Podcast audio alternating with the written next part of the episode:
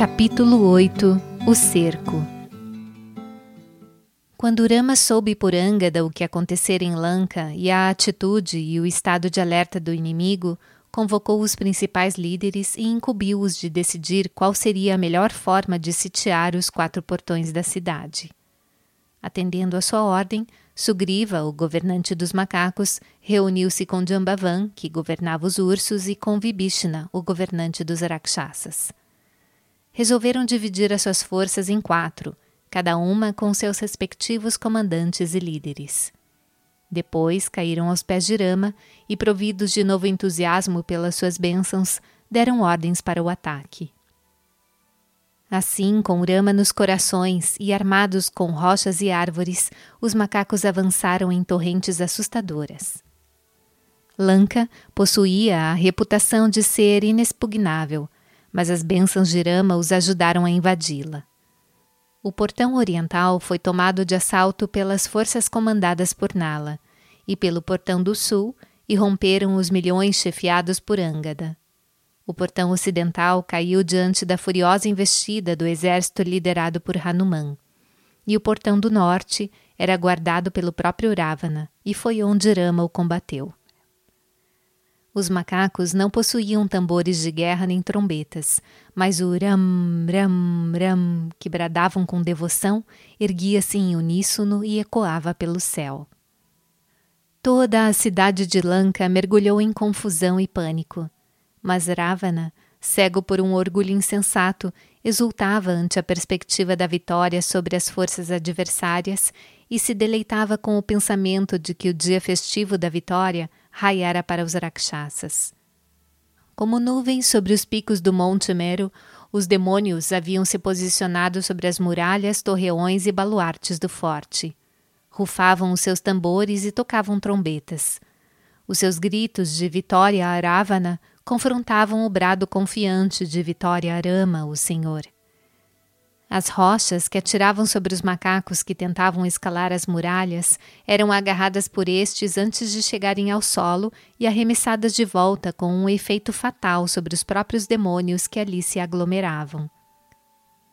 O avanço dos macacos que eliminavam os demônios onde e quando os encontrassem crescia em dinamismo à medida que a batalha progredia. Assim, tal como uma gigantesca tempestade espalhando nuvens pelas quatro direções, a sua colossal ofensiva desencorajou tanto os demônios que estes fugiram para longe e a cidade se viu tomada pelo desespero. Mulheres, velhos e crianças começaram a culpar Avana pela calamidade que se abatera sobre as suas cabeças. Alguns demônios abandonaram a luta e fugiram com esposas e filhos a fim de escapar à morte. Percebendo o que faziam, Ravana rangeu os dentes de raiva e berrou. Covardes desertando da batalha, eu os cortarei em pedaços com a minha espada de diamante. Em vista disso, alguns dos fugitivos permaneceram no combate. Nesse meio tempo, os heróicos macacos haviam atravessado as linhas inimigas e, fortalecidos pela contemplação em Rama, tinham penetrado na fortaleza interna de Ravana e conseguido arrasá-la. Arrancaram uma coluna de ouro e, brandindo-a como se fosse uma arma, deram início à sua orgia de destruição. Todos os demônios que cruzavam o seu caminho eram severamente espancados, e as suas cabeças decepadas eram arremessadas para longe com tal força e pontaria que caíam bem na frente do próprio Ravana. Quando escureceu, os macacos, havendo exibido diante dos demônios o seu poderio superior e o seu heroísmo, foram se apresentar a Rama. Mas os demônios são seres noturnos. Portanto, quando caiu a noite, a sua vanglória e a sua fúria se multiplicaram.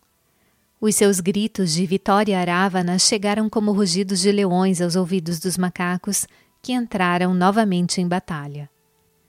Os generais Rakshasas Akampa e Atikaya fizeram uso das suas habilidades mágicas para espalhar por toda parte uma profunda escuridão em meio à qual pesadas chuvas de poeira, pedras e sangue jorraram sobre as forças dos macacos. Sem conseguir distinguir amigos de inimigos, estes ficaram receosos de lutar com todo o seu ardor. Então suplicaram Rama Rama em voz alta para que pudessem ganhar coragem e enfrentar devidamente o adversário. Ouvindo os seus clamores, Rama chamou Angada e Hanuman e explicou-lhes que aquela perturbação fora causada pela magia dos demônios. Ambos se enfureceram com as táticas vergonhosas do inimigo, mas Rama limitou-se a retirar calmamente o míssil do fogo, o Agni Astra da sua bainha, e atirá-lo em direção às trevas criadas pelos demônios. Assim, o resplendor produzido pela arma dissipou a escuridão e encheu a área de uma deslumbrante luminosidade. Então, com energia e entusiasmo redobrados, os macacos e os ursos se lançaram à sua missão de sobrepujar e aniquilar o inimigo. Quando escutaram os gritos triunfantes de Angada e de Hanuman, os demônios bateram apressadamente em retirada, mas não puderam escapar, pois os macacos os agarraram pelos pés e os jogaram ao mar. Os remanescentes recuaram para o seu acampamento quando a noite avançou, pois não tinham mais energia para continuar a peleja. Os macacos, por sua vez, foram até a presença de Rama, e quando seu olhar pousou sobre eles, todos se sentiram revigorados e recuperados, sem o menor vestígio de exaustão. Entre mentes, Ravana convocou seus ministros e dirigiu-se a eles nestes termos. Hoje, milhares de demônios foram mortos pelos macacos no campo de batalha. Agora temos que elaborar a nossa estratégia para frustrá-los. Malyavanta, o velho ministro que servira ao pai de Ravana e era também o seu avô materno, levantou-se e indicou vários caminhos morais e legítimos para sua elevação espiritual. Ravana, começou ele de forma bem cativante. Ouça as minhas palavras com serenidade e perdoe-me por me expressar assim tão francamente. Mas desde que você trouxe Sita para cá, testemunharam-se diversos maus presságios que não é possível descrever em detalhes. A glória de Rama, o Ser Supremo, não pode ser mensurada ou louvada apropriadamente, nem mesmo pelos Vedas. Você não alcançará nada de bom e nem receberá nenhuma graça opondo-se a esse ser cósmico. Faria muito bem em refletir a esse respeito com mais tranquilidade, pois Rama é o próprio ser que aniquilou Hiranyakashipu e Hiranyaksha. É o repositório de todas as virtudes. Por favor, não nutra ódio contra ele. Ó Imperador, salve Lanka, eu lhe suplico. Entregue-se, Tarama não se demore mais. A sua segurança reside na sua imediata rendição. Assim dizendo, inclinou a cabeça e prestou obediência ao governante. Aquelas palavras feriram Ravana, que se enfureceu e então vociferou. Você parece estar determinado a se colocar nas mandíbulas da morte. Mas a sua senilidade apela para o meu perdão. Do contrário, eu o teria cortado em pedaços. Cuidado, levante-se e saia da minha vista. E sibilou como uma serpente irada.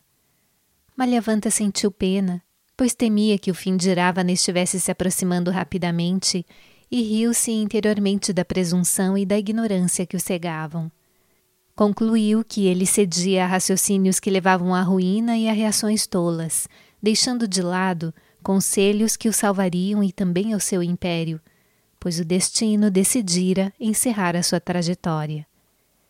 Nisso, Meganada levantou-se e declarou: Pai, não hesite. Amanhã, durante as primeiras horas da manhã, poderá testemunhar a minha destreza na guerra. Demonstrarei em ação muito mais do que declaro em palavras. A sua segurança aplacou a ira de Ravana e acalmou um pouco, enchendo-o de alegria e lhe infundindo coragem e esperança. Ele trouxe o filho para perto de si e afagou-o carinhosamente. Deu-lhe tapinhas de leve na cabeça e exaltou diante de todos a sua bravura e o seu coração heróico. Por volta da meia-noite, a assembleia se dispersou e cada membro voltou para sua residência mas nenhum deles conseguiu pregar os olhos nem teve apetite para se alimentar. Todos estavam mergulhados na ansiedade e no terror diante da calamidade que os poderia atingir a qualquer momento. Enquanto eles se revolviam em seu temor, a madrugada irradiou-se pelo oriente. Os macacos e os ursos sitiavam Lanka em todas as direções, provocando tumulto e pânico. Os seus rugidos também ecoavam pelos céus. Assim, sem outra alternativa, os guerreiros rakshasas tiveram que pegar em armas e enfrentá-los. A saraivada de pedras e de montes que caía das muralhas sobre a cidade era revidada com flechas e com outras armas por bilhões de demônios, que também emitiam gritos e berros que reverberavam pelo céu em um cenário apocalíptico. Furioso com a notícia de que os macacos haviam invadido a cidade, Meganada pegou as armas e avançou para combatê-los. As hordas que o seguiam rufavam tambores de guerra e tocavam clarins.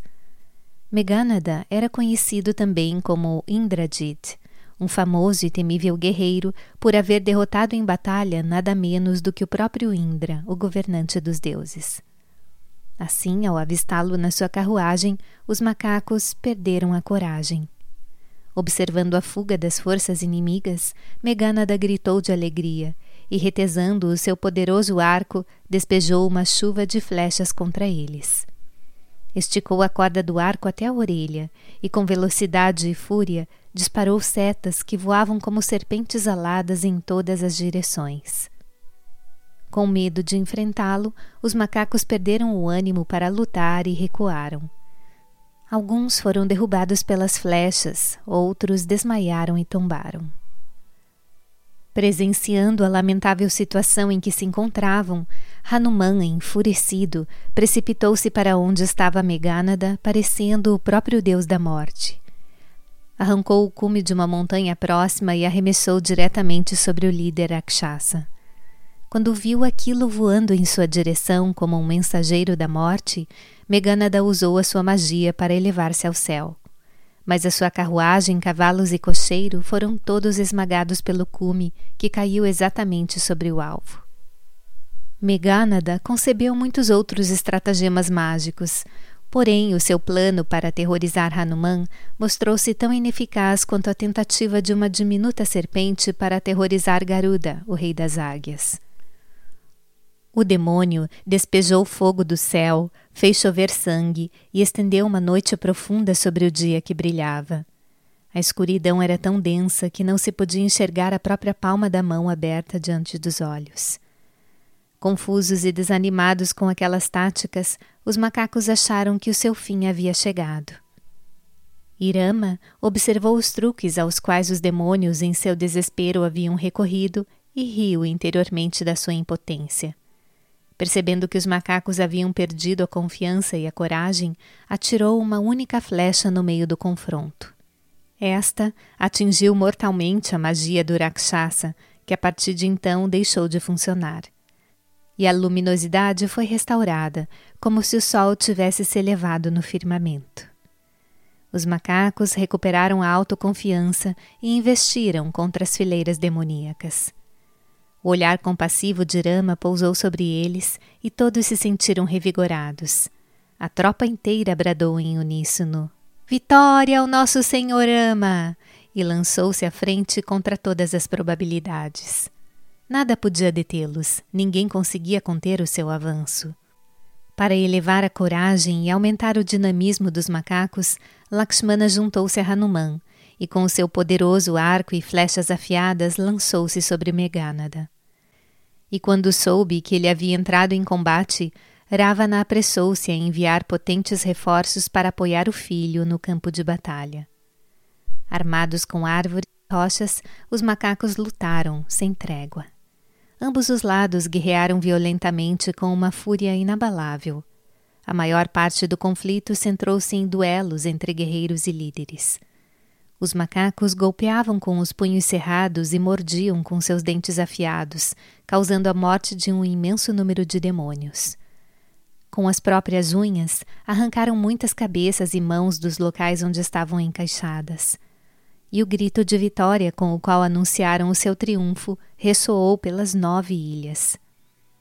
E os corpos sem cabeça dos demônios continuaram a correr ao longo dos mesmos caminhos que eles costumavam tomar quando eram vivos. Notando esse estranho fenômeno, os macacos prorromperam em gargalhadas irreverentes. E as estradas que cruzavam o vasto campo de batalha encheram-se de rios de sangue. Lakshmana e Meghanada empenhavam-se em um terrível combate em que cada um parecia igualar o outro em habilidade e força.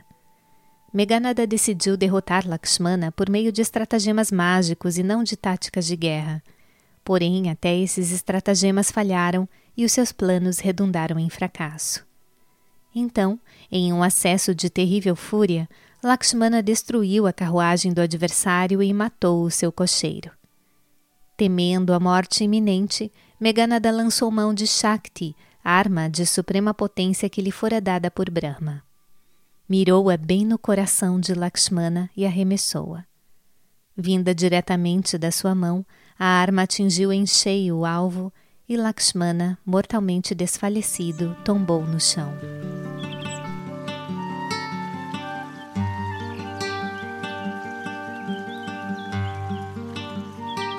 Meghanada, já sem medo, aproximou-se do herói caído e tentou levar o corpo para o seu acampamento, mas não conseguiu erguê-lo, embora sua força fosse igual à de Lakshmana. Incontáveis guerreiros aproximaram-se para ajudá-lo, mas isso de nada adiantou. Lakshmana era Adishesha, a serpente primordial que carrega o cosmos sobre os seus mil capelos e que viera novamente. Então, como poderia algum ser ou números de seres levantá-lo, por mais vigorosos que fossem? Somente aqueles que tivessem conquistado a graça de Sri Rama seriam capazes de mover Lakshmana. Nesse meio tempo, as sombras da noite invadiram a terra e as duas forças oponentes regressaram aos seus acampamentos. Sri Rama viu os macacos retornando e, como seu irmão não estava com eles, perguntou: Onde está Lakshmana? Nisso, Hanuman entrou carregando ao ombro o corpo de Lakshmana enquanto recitava Rama, Rama, Rama. Rama agiu como se estivesse perturbado e tomado pela ansiedade, mas logo se refez. Colocou o corpo de Lakshmana no colo e examinou-o cuidadosamente durante longo tempo. Então, naquele momento crítico, o idoso Jambavan se pronunciou. Senhor, não percamos tempo, não devemos hesitar nem retardar o tratamento. É melhor trazermos aqui Surshena, o médico de Lanka, pois ele conhece o medicamento. Imediatamente, Hanuman assumiu uma forma microscópica e entrou na cidade. Enquanto fazia, uma dúvida o assediava. Será que o médico acederia à sua solicitação para ir ao acampamento de Rama? Decidiu, portanto, valer-se de uma artimanha. Ergueu a casa de Sushena com ele dentro e levou-a intacta por toda a distância a ser percorrida. Ao sair, o médico se viu na presença do próprio Rama. Caiu aos seus pés e revelou o nome da montanha onde crescia a planta medicinal que podia salvar Lakshmana. Enquanto se considerava quem devia ser enviado em busca do precioso remédio, Hanuman prostrou-se aos pés de lótus do seu senhor e implorou que lhe fosse confiada a tarefa, no que foi atendido. Enquanto isso, um dos espiões de Ravana relatou-lhe que Sushena, o médico, chegara à presença de Rama. Ao consultar o ministro Kalanemi sobre esse novo acontecimento e as suas consequências, o imperador Rakshasa obteve a seguinte resposta: Ravana, esse Hanuman é mesmo impossível. Ele não pôs Lanka em chamas diante dos seus próprios olhos. Que habilidade especial ou força possuo eu para contê-lo e dominá-lo? Veja, ainda é hora de fazer a coisa certa. Abandone a noção absurda de que é possível triunfar sobre Irama. Vá e refugie-se aos seus pés, assim terá melhor sorte. Renuncie a este orgulho e à obstinação. Ravana, entretanto, procurava algo diferente do bom conselho que lhe dera Kalanemi, e por isso o condenou gritando: Não está preparado para me obedecer? Então prepare-se para a morte. Achando que seria muito mais benéfico morrer nas mãos de Rama do que nas de Ravana, Kalanemi partiu para o acampamento de Rama. Fazendo uso dos seus poderes mágicos, procurou um lago no centro de um parque encantador e, trajado como um sábio, sentou-se à sua margem, imerso em meditação profunda. A essa altura, Hanuman estava a caminho da cadeia de montanhas onde se encontrava o remédio que salvava vidas. Mas sentindo-se exausto, pois não tivera descanso após a luta feroz com Megânada, achou que seria proveitoso tomar uns goles de água refrescante do lago, pois lhe dariam condições de prosseguir mais rapidamente. Ali prostrou-se aos pés do sábio que recitava o nome de Rama e exaltava suas façanhas e qualidades. Embevecido também cantou Rama, Rama. Envolto no seu disfarce, Kalaneme dirigiu-se a ele. Macaco, há uma guerra sendo travada entre Rama e Ravana, a qual assisto diariamente daqui, mas não há dúvida de que Rama logo sairá vencedor. E exultante, Hanuman lhe disse que estava com muita sede. O sábio respondeu que o seu cantil continha água fresca e revigorante e ofereceu a ele.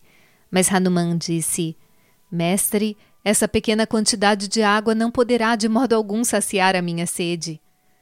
E o sábio então disse que ali nas proximidades havia um lago de águas límpidas, onde ele poderia dar um mergulho e beber o suficiente para se revigorar. Hanuman concordou Dirigiu-se ao local indicado e entrou no lago até os seus pés ficarem mergulhados na água.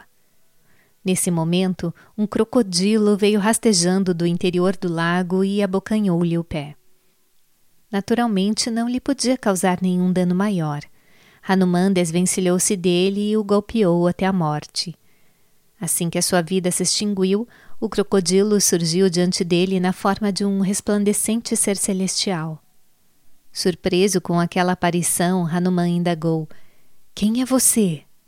E o ser respondeu: Ó oh, servo de Rama, a minha carga de pecados dissolveu-se quando tive a sorte de vê-lo e de ser tocado por você. Sabe, Kalanemi e eu éramos músicos na corte de Indra no céu. Certo dia, o sábio Durvasa, célebre pelo seu temperamento explosivo, chegou ali. Quando os nossos olhos caíram sobre aquela figura selvagem e feroz, nós prorrompemos em risadas, e por esse motivo ele nos amaldiçoou com o nascimento na terra como demônios. Nós imploramos misericórdia, segurando-lhe os pés e derramando lágrimas de arrependimento. Ele se compadeceu de nós e disse: Bem, vocês nascerão em Lanka, no último quartel da Treta Yuga, quando o Senhor encarnará como Rama e uma terrível batalha será travada entre ele e o governante de lá. Durante essa batalha, Lakshmana, o irmão de Rama, será mortalmente ferido pela arma chamada Shakti. Hanuman, um devotado servo de Rama, viajará até a montanha Sandivi, verdejante de plantas medicinais, e por meio do contato com ele, vocês dois serão libertados do fardo de serem demônios. E mais, ó macaco, escute: o sábio que vive nos arredores e que o instruiu a vir até aqui não é absolutamente nenhum sábio, mas é um demônio disfarçado chamado Kalanemi. Então Hanuman aproximou-se de Kalanemi e lhe falou: Querido preceptor, aceite a oferenda que proponho fazer em troca da lição que me ensinou. O Senhor é um grande mestre e devo pagar-lhe os seus honorários.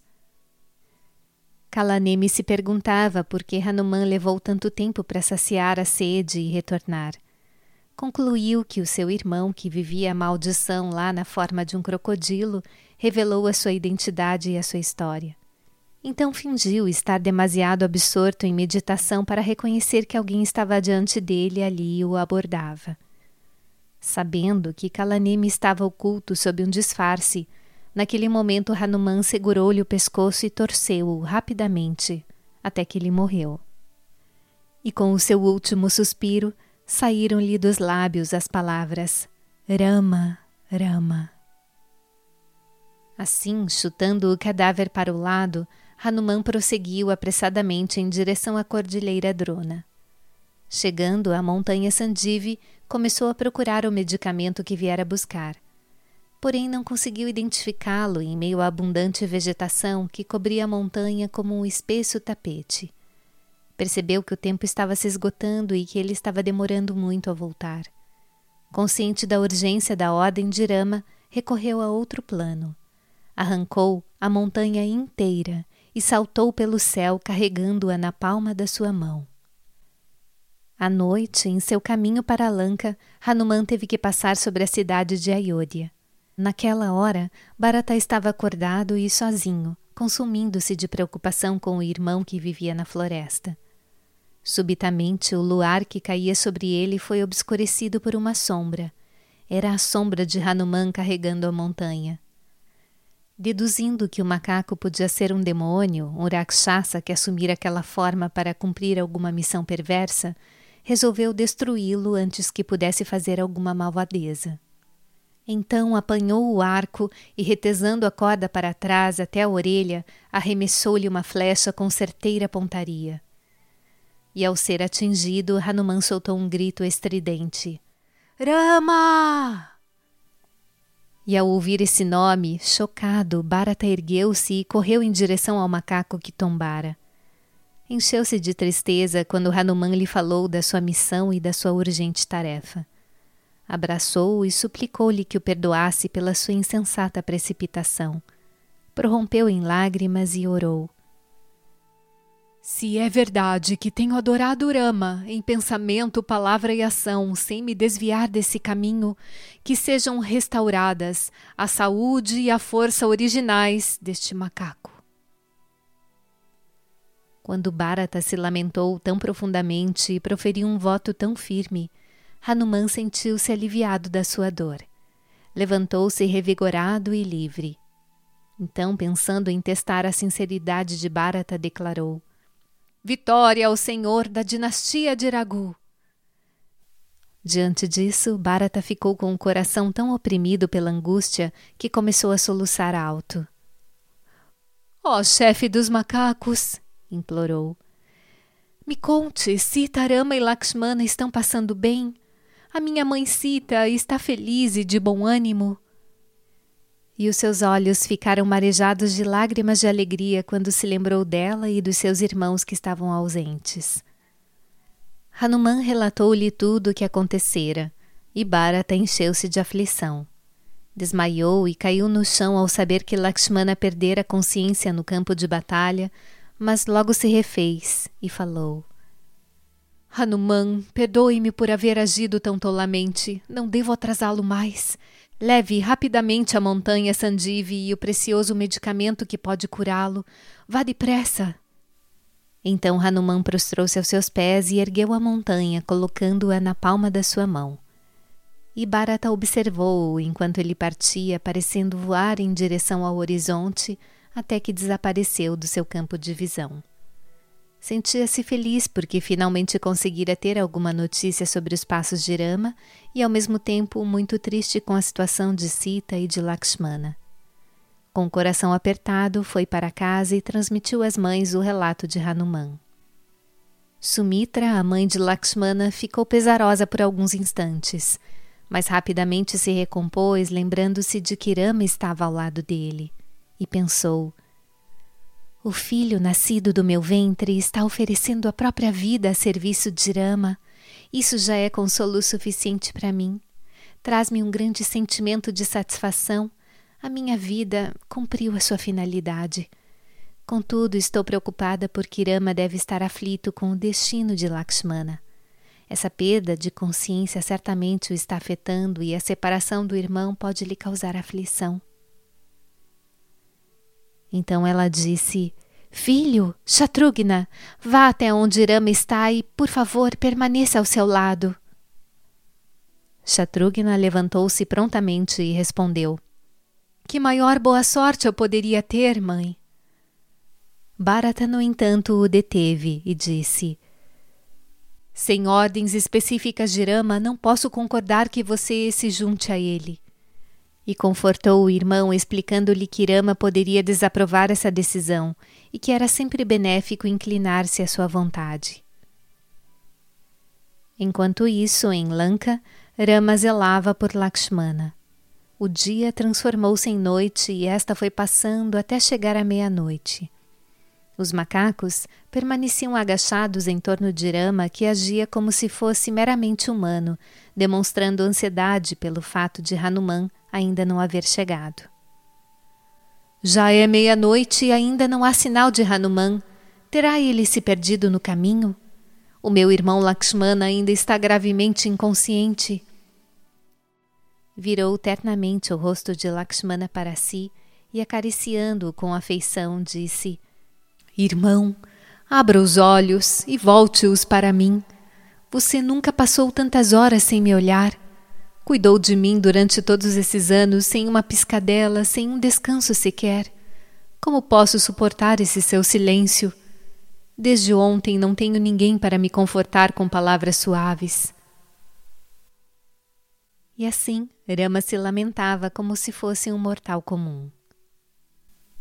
Irmão, por minha causa você abandonou os pais e a esposa. Veio comigo para o exílio na floresta, embora não tivesse nenhuma obrigação de fazê-lo. Jamais se importava com as dificuldades que encontrava. A sua natureza é singela e encantadora.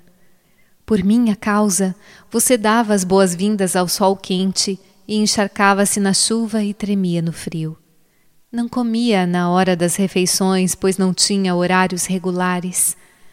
Dava-me todo e qualquer alimento que coletava.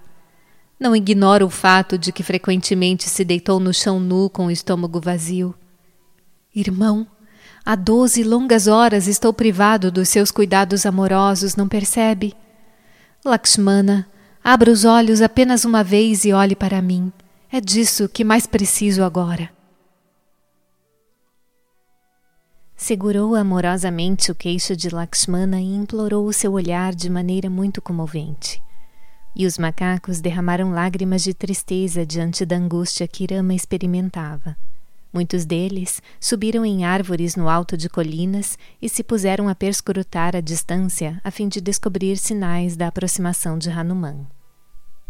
Logo, Hanuman apareceu trazendo a montanha Sandivi na palma da sua mão. Aos olhos dos macacos, ele brilhava como a encarnação da coragem que o esplendor da compaixão tornava ainda mais adorável. Tocou o solo e se encaminhou para eles que gritavam: Salve, salve! Disseram: Você fez as nossas vidas valerem a pena. Se não tivesse chegado antes do amanhecer, todos nós teríamos mergulhado no oceano e dado fim à nossa existência, pois não poderíamos sobreviver à morte de Lakshmana e nem nos interessava existir sem ele. Você salvou as nossas vidas. Ao ver Hanuman com a montanha onde cresciam as plantas curativas, Rama sentiu incomensurável alegria. Imediatamente, Sushena ministrou a Lakshmana os medicamentos que solicitara e Lakshmana sentou-se completamente desperto. Transbordante de felicidade, Rama abraçou-o e afagou-o com muita ternura. Exclamou: Irmão, irmão, onde esteve durante todas essas horas? Aos seus olhos afloravam lágrimas de júbilo e gratidão. Estava imerso em imenso deleite, comparável apenas à bem-aventurança divina. Enquanto isso, como resultado do contato com o ar vitalizante que soprava da montanha Sandive, os macacos que haviam caído mortos durante os dias da árdua batalha recuperaram as vidas e puderam sentar-se e movimentar-se como antes. Isso trouxe enorme alegria aos macacos que se puseram a dançar de contentamento, abraçando os companheiros e parentes revividos. Rama derramou as suas bênçãos sobre Sushena e assegurou-o de que o protegeria contra qualquer medida vingativa que Iravana pudesse planejar contra ele. Ordenou a Hanuman que o levasse, com casa e tudo, de volta a Lanka e que, em memória ao serviço por ele prestado a Lakshmana e aos macacos, depositasse a preciosa montanha Sandivi perto da sua residência. Hanuman elogiou o trabalho do médico e agradeceu-lhe por ter salvado a vida do seu mestre e também as dos seus companheiros. Depois carregou a montanha e a casa com ele dentro e depositou-as em segurança no solo de Lanka.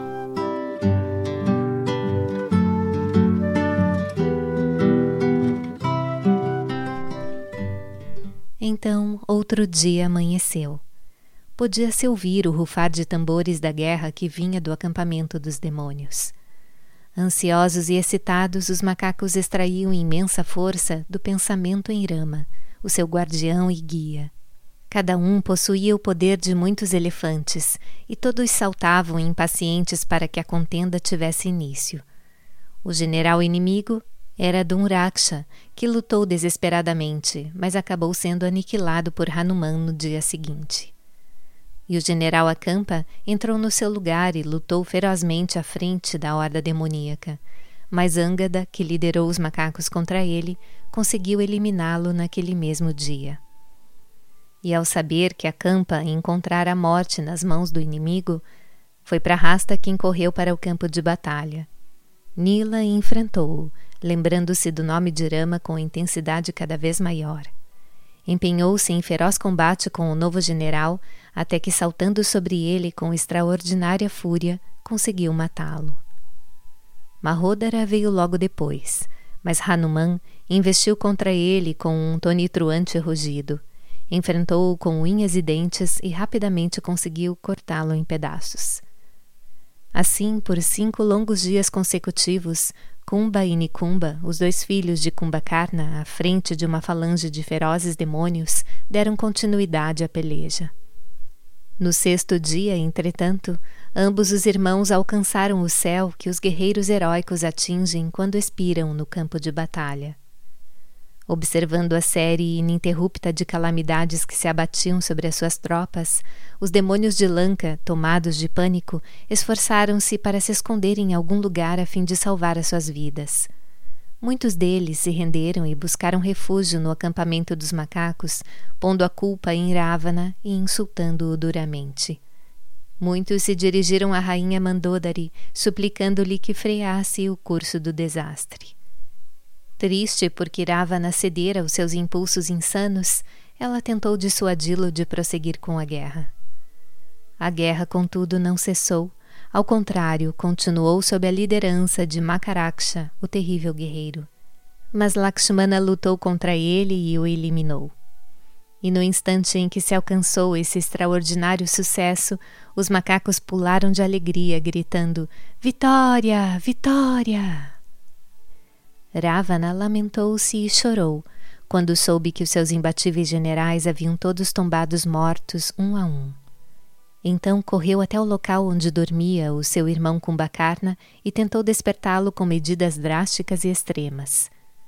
Vastas multidões de demônios reuniram-se perto dos seus ouvidos e rufaram freneticamente enormes tambores. Ravana trouxe centenas de lutadores para golpear o demônio adormecido. Eram centenas lhe deferindo saraivadas de socos, muitos batendo fortemente nas coxas com gigantescas clavas, até que finalmente o demônio abriu os olhos e mirou ao seu redor. Ravana relatou-lhe o seu desespero e contou-lhe a respeito da morte dos seus próprios filhos. O relato fez Kumbhakarna levantar-se com uma terrível sede de vingança, como se fosse a própria encarnação do tempo, o destruidor universal. Então exclamou: Tolo! Por acaso poderá algum dia obter a vitória? Ficou manchado indelevelmente pelo pecado de raptar Sita, a mãe do universo, e trazê-la para cá. Esse seu ato perverso é inegavelmente hediondo. A sua crueldade está provocando a destruição de Lanka.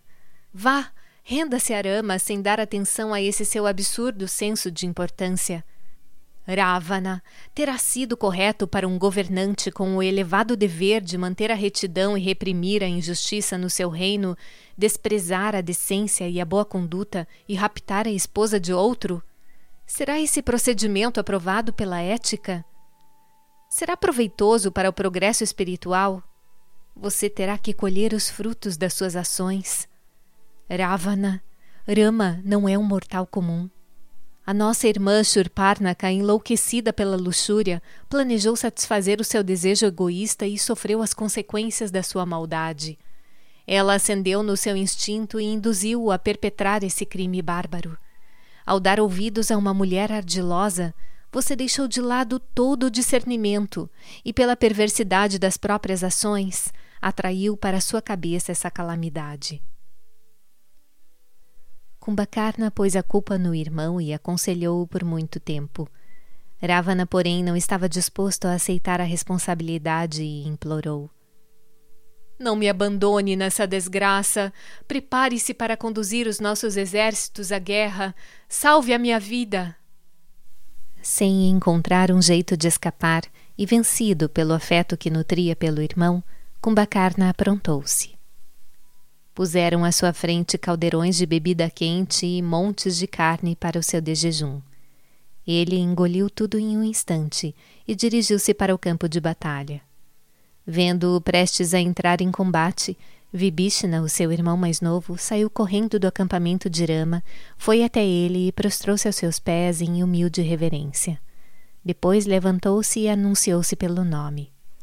Kumbakarna sorriu, radiante de alegria, e abraçou terna e amorosamente o irmão. Vibhishna foi o primeiro a falar. Irmão, Ravana insultou-me em plena corte e expulsou-me do salão de audiências. Considerei todos os aspectos da situação e aconselhei-o de várias maneiras. Porém, ele rejeitou os meus conselhos e deu ouvido aos ministros estúpidos e sedentos de poder. Despejou sobre mim intoleráveis insultos diante deles. Eu não pude suportar a vergonha. Entreguei-me a Rama, e ele, sabendo que eu estava desamparado e era inocente, aceitou-me e concedeu-me refúgio.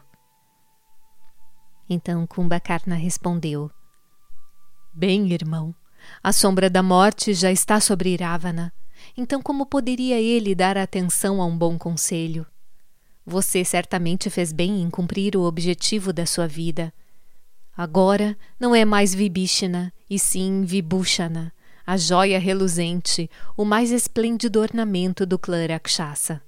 Você enobreceu e purificou o clã, servindo tão ardentemente Arama, o próprio oceano da felicidade, a coroa da dinastia de Ragu. Vá e sirva-o com sincero ardor. Eu tenho que me envolver na guerra, irmão, independentemente do destino que me está reservado. Também estou perto da morte. Ravana sabe que o meu coração não está com ele. Aconselho-o a abandonar a lealdade de um ou do outro lado e restringir-se à lealdade a Rama. Recebendo esse conselho e as bênçãos do irmão, Vibhishna retornou à presença de Rama e lhe disse: Senhor, aquela montanha Rakshasa é Kumbhakarna, um guerreiro incrivelmente valente que veio para se empenhar em combate com o Senhor. Quando os macacos ouviram essas palavras, ficaram tão encolerizados que cuspiram fogo, e sob a liderança de Hanuman, saltaram sobre as forças inimigas. Atiraram árvores gigantescas e rochas enormes em Kumbhakarna, porém ele permaneceu firme e imperturbável. O ataque dos macacos tivera o mesmo efeito que o ato de fustigar um elefante enfurecido com um fio de cabelo. Então, fervendo de raiva, Hanuman golpeou-o fortemente com o punho cerrado. Kumbhakarna cambaleou, mas prontamente se recuperou e devolveu o golpe, derrubando-o no chão. Nala e Nila juntaram-se à luta, mas também não puderam resistir ao poder do Rakshasa. O temor apoderou-se das tropas dos macacos. Sugriva e Angada, igualmente apanhados pela poderosa investida de Kumbhakarna, rolaram pelo chão. Finalmente, Kumbhakarna espremeu Sugriva debaixo do seu braço e levou-o para fora do campo de batalha. Afirmou que a captura do rei significava que ele derrotara o exército dos macacos. Mas Hanuman retomou a consciência da situação e, notando que Sugriva não estava mais por perto, ficou ansioso para descobrir o seu paradeiro. Entre mentes, Sugriva recobrara os sentidos e, ao ver que estava sendo carregado debaixo do braço do poderoso Kumbhakarna, dispôs-se a fazer o possível para se desvencilhar daquela pressão. Hanuman encontrou-o empenhado nessa desesperada tentativa e correu para ajudá-lo. Sugriva, no entanto, libertou-se sozinho do seu captor e envolveu-se em uma luta feroz contra ele. Arrancou a dentadas o nariz e as orelhas de Kumbhakarna, o que deixou o monstro com extrema dificuldade para respirar.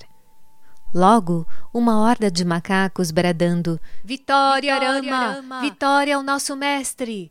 Cercou Kumbhakarna e despejou sobre ele uma torrente de rochas, montes e árvores.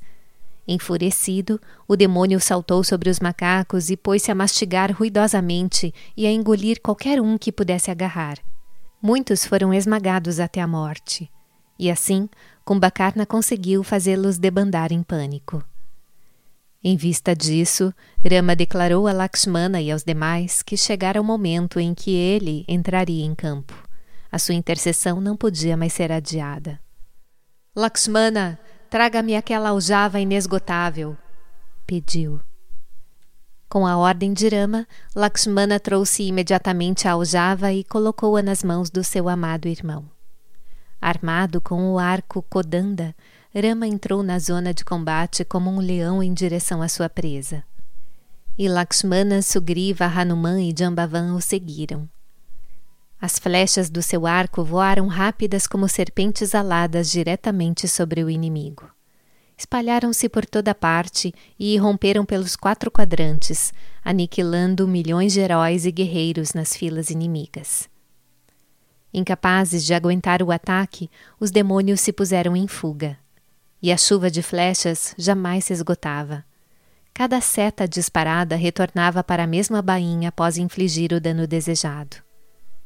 Percebendo que Rama estava disposto a exterminar as forças demoníacas, Kumbhakarna enfureceu-se terrivelmente. Rugindo como um leão ferido, pulou no meio do combate, e os macacos ficaram alarmados e fugiram amedrontados. Julgando que nenhum outro plano era viável, Rama apontou uma flecha contra Kumbhakarna e lhe decepou os braços na altura dos ombros. Quando isso aconteceu, o monstro brilhou como a montanha Mandara ao ter as asas cortadas por Indra, o senhor dos deuses. Correu em direção a Rama com um grito agudo. Rama puxou toda a corda do arco para trás na direção da sua orelha e disparou uma chuva de flechas que atingiram Kumbhakarna por toda a face com força letal. O impacto o fez cambalear, mas ele não caiu. Então Rama disparou outra seta que o decapitou. A cabeça decepada tombou no chão, porém o tronco ainda continuou a correr até certa distância. E para fazê-lo parar, Rama arremessou mais uma flecha que o partiu em dois. Repentinamente, um esplendor surgiu do corpo e, avançando em direção a Rama, nele se fundiu. O Rakshasa alcançou a libertação sem realizar nenhuma prática espiritual, recitação do nome ou austeridade para o controle dos sentidos e da mente. Enquanto vivo, brilhou como um herói incomparável no campo de batalha e morto, atingiu o estado mais elevado de união com Deus. Rama permanecia de pé no campo de batalha, o rosto de lótus salpicado de gotas de suor. Podiam-se ver no seu corpo alguns respingos do sangue de Kumbhakarna que ali haviam caído durante o combate. Era a hora do crepúsculo. Assim, após um dia violento e agitado de luta feroz, ambos os exércitos se retiraram para os seus acampamentos. A graça de Rama fortaleceu o estado de espírito dos macacos. Como fogo alimentado pela grama seca, a chama do seu ardor elevou-se às alturas. Os demônios perdiam força dia após noite. Iravana lamentava-se desconsoladamente. Era como uma serpente que perdera sua joia mais preciosa. Apertando ao peito a cabeça decepada do irmão, pranteava alto. Meganada procurou confortá-lo de diversas maneiras e disse: Amanhã mostrarei ao Senhor o meu heróico poder. Esmagarei em um instante aquela horda de macacos e lhe darei uma alegria muitíssimo maior do que o sofrimento que o está atormentando hoje. Gabou-se. Assim que o dia raiou, Ravana foi informado por mensageiros de que os ursos e os macacos haviam cercado toda a cidade. A notícia atraiu para a batalha os mais valorosos guerreiros rakshasas que marcharam para enfrentar o inimigo. Cada um lutava com o máximo da sua destreza e energia contra qualquer adversário que encontrasse. E durante todo aquele dia, a fúria dos combates foi indescritivelmente assustadora. Meganada subiu na sua carruagem mágica e elevou-se ao céu. O seu rugido desafiador trovejou como as nuvens do firmamento no dia do juízo final e derrubou os macacos como se fosse um poderoso golpe. A terra inteira estremeceu com o seu eco. E instantaneamente Megânada fez surgir uma falsa cita e, sentando-a na carruagem, desceu ao campo de batalha. Hanuman notou aquilo antes de todos os outros e, abordando-o, Megânada gritou: Escute, Hanuman, matarei agora mesmo a Sita que você quer resgatar travando esta guerra. Veja, com a sua morte a guerra deverá terminar. E sacando a espada, cortou a réplica de Sita em pedaços e lançou-os fora. Mergulhado em ira vingativa, Hanuman exortou os macacos a combater sem pensar em sobrevivência e exterminar a raça dos Rakshasas. Assim, atacados ferozmente, os demônios recuaram para o interior da cidade. Hanuman aproximou-se de Rama e relatou-lhe o ato perverso praticado por Meghanada. Ao receber a notícia, Rama fingiu ter sido afetado por ela e não ignorava o fato de que se tratava de uma falsa cita criada por meio das habilidades mágicas dos demônios. Ainda assim agiu como se fosse apenas um homem entre os homens. Lakshmana também ficou desesperado. Lastimou a perda da mãe de todos os mundos e sentou-se, desanimado ante a inutilidade de permanecer neste mundo. Ouvindo relatos do que ocorrera, Vibhishna correu até a presença de Rama e declarou: Mestre, o senhor conhece a verdade. Todo esse incidente é falso. Sita está viva e guardada com grande cuidado. Apenas Ravana tem acesso ao local do seu cativeiro. Meghanada projetou uma cita e assassinou-a para lubridiar-nos e levar-nos ao desespero. Tais truques são muito comuns entre nós rakshasas, e sei como se deleitam com esses vis estratagemas. Rama e Lakshmana sentiram-se felizes ao ouvi-lo e apreciaram a sua exposição das táticas secretas dos demônios. Hanuman, para confirmar a declaração de Vibhishna e se convencer ainda mais da sua veracidade, assumiu outra forma, entrou sem ser notado na cidade de Lanka e foi até o parque onde Sita permanecia sob custódia. Ao retornar, assegurou os macacos de que estava tudo bem o que os impeliu a empenhar-se com maior entusiasmo na contenda. Pouco depois, Meganada retornou à batalha. Desta vez despejou sobre os macacos não apenas flechas afiadas, mas também lanças, clavas, machados, bastões e rochas. E os macacos ouviram ordens e gritos aterrorizantes reverberando ao seu redor. Batam! Agarrem! E assim por diante, mas não conseguiam distinguir quem obedecia a essas ordens e os golpeava, atacava e agarrava firmemente. Foi uma experiência sinistra que espalhou confusão entre eles, deixando-os incapazes de decidir de onde vinha o perigo e para onde deveriam se voltar para obter refúgio. Até mesmo heróis formidáveis como Nala, Nila, Angada e Hanuman ficaram atemorizados. Meghanada disparou setas contra Lakshmana, Sugriva e Vibhishana e lhes perfurou os corpos. Porém, eles continuaram a combatê-lo com fúria inquebrantável. Nesse interim, Meghanada envolveu-se em combate com o próprio Rama e arremessou contra ele sibilantes flechas serpentes.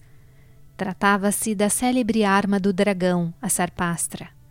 Irama, o supremo ator que viera no papel de um ser humano, o poderoso herói que destruíra Kara e Dushana e as suas falanges, consentiu em ser submetido aos efeitos daquela poderosa arma.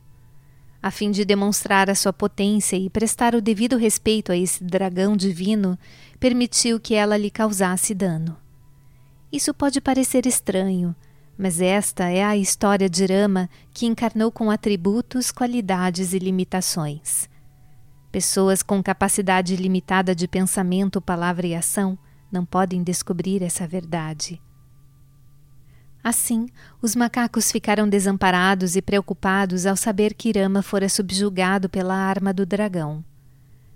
Irradiante, Meganada investiu contra eles, proferindo insultos vulgares. Ao vê-lo, Jambavan gritou: Ó oh, verme imoral, pare! Meganada repeliu-o, dizendo: Tenha vergonha. Ignorei-o até agora por você ser muito velho para merecer atenção. De que me servem as suas palavras? Afaste-se. e atirou um tridente contra Jambavan, que afortunadamente o agarrou e lançou-o de volta em direção ao próprio Megânada. O alvo foi tão certeiro e o arremesso tão forte que o tridente o atingiu diretamente no coração. O demônio ferido rodopiou algumas vezes antes de tombar. Jambavan correu até ele, segurou-o pelos pés, girou-o velozmente e atirou-o no chão. Agora diga que eu sou um velho. Avalie se tenho a força da juventude ou a fraqueza da velhice. Desafiou-o. Megânada, porém, não morreu. Levantou-se com enorme dificuldade e afastou-se. Não havia cumprido aquilo de que se vangloriara e por isso sentia vergonha de se apresentar diante do pai. Foi então diretamente para um jardim chamado Nicumbala, onde outrora muitos demônios haviam feito penitência e se submetido a austeridades. Assim, quatro dos cortesãos de Vibhishna que haviam observado incógnitos os movimentos dos líderes inimigos vieram a saber disso e lhe comunicaram o fato. Vibhishna apressou-se a ir até a presença de Rama e lhe disse: Mestre, acabei de ouvir algumas notícias. Megânada está prestes a realizar um ritual maligno para a propiciação de poderes maléficos. Se concluir a cerimônia, será muito difícil derrotá-lo. Penso que temos que interpor obstáculos a ela. Satisfeito com as suas palavras, Rama gostou da sugestão. Convocou Hanuman e Angada e ordenou-lhes: Irmãos, vão! Perturbem e desorganizem o sacrifício que Megânada está realizando e voltando-se para Lakshmana falou: Você tem que derrotá-lo no campo de batalha. Repare que os deuses estão pesarosos com as iniquidades que ele pratica. E em pronto cumprimento às ordens de Rama, os três, Vibhishna, Sugriva e Hanuman, reuniram uma enorme tropa de macacos e seguiram Lakshmana com o objetivo de apoiá-lo. Armado com o seu arco e a sua aljava permanentemente provida de flechas, Lakshmana prostrou-se diante de Rama e saiu do acampamento com o irmão instalado no coração. Angada, Nala, Nila e outros generais marcharam atrás de Hanuman. Ao chegarem ao parque Nikumbala, encontraram o sacrifício já em andamento, com a oferenda de carne e sangue de búfalos no fogo ritual. Então começaram a atrapalhar a cerimônia, Porém, Meganada não desistiu. Puseram-se a imitar em voz alta e de forma caricata os hinos que estavam sendo entoados, mas isso tampouco persuadiu os sacerdotes a interromper os rituais. Então, os macacos enfurecidos correram até a área do sacrifício e, agarrando Megânada pelos cabelos, puxaram-no para o chão e o chutaram. Brandindo um tridente, Megânada investiu contra eles. Angada e Hanuman lançaram-se sobre o demônio, mas este os golpeou tão fortemente com a sua arma que ambos rolaram pelo chão, até que Lakshmana veio em seu socorro e partiu em dois o terrível tridente. Angada e Hanuman logo se refizeram e passaram a esmurrar Megânada com toda a força, porém o demônio não recuou, nem mesmo demonstrou estar sentindo o impacto. Lakshmana, como se fosse o próprio deus da morte que viera para destruí-lo, disparou sobre ele uma saraivada de flechas mortais que o atingiram como uma chuva de raios. Então, usando a sua magia, Meghanada tornou-se invisível, assumiu muitos papéis misteriosos e escapou. E a paciência de Lakshmana se esgotou. Determinadamente, ele colocou no seu arco uma flecha sagrada e, invocando sobre ela o poder e a majestade de Rama, disparou-a contra Megânada, onde quer que o Rakshasa estivesse. E a flecha penetrou seu coração e pôs fim à sua vida. Contudo, nos seus últimos momentos, ele tivera na mente a imagem de Rama por isso, Lakshmana, Angada, Hanuman e Vibhishana enalteceram a sua bravura e a maneira como havia morrido. Hanuman ergueu o corpo e o pôs suavemente sobre os ombros. Levou-o até o portão da cidade de Lanka, onde o depositou e depois retornou. Lakshmana aproximou-se de Rama e prostrou-se aos seus pés. Contente com o seu sucesso, Rama ouviu a narrativa detalhada dos eventos no Parque Nikumbala e acariciou o irmão com grande afeição. Em seguida abraçou Vibhishana, Hanuman, Nala, Nila e outros, e emocionou a todos com o seu toque divino. Naquele momento, a dor que os atormentava desapareceu instantaneamente e as feridas dos seus corpos foram curadas. E o olhar compassivo de Rama desceu sobre os macacos, embevecidos com a visão do seu rosto radiante.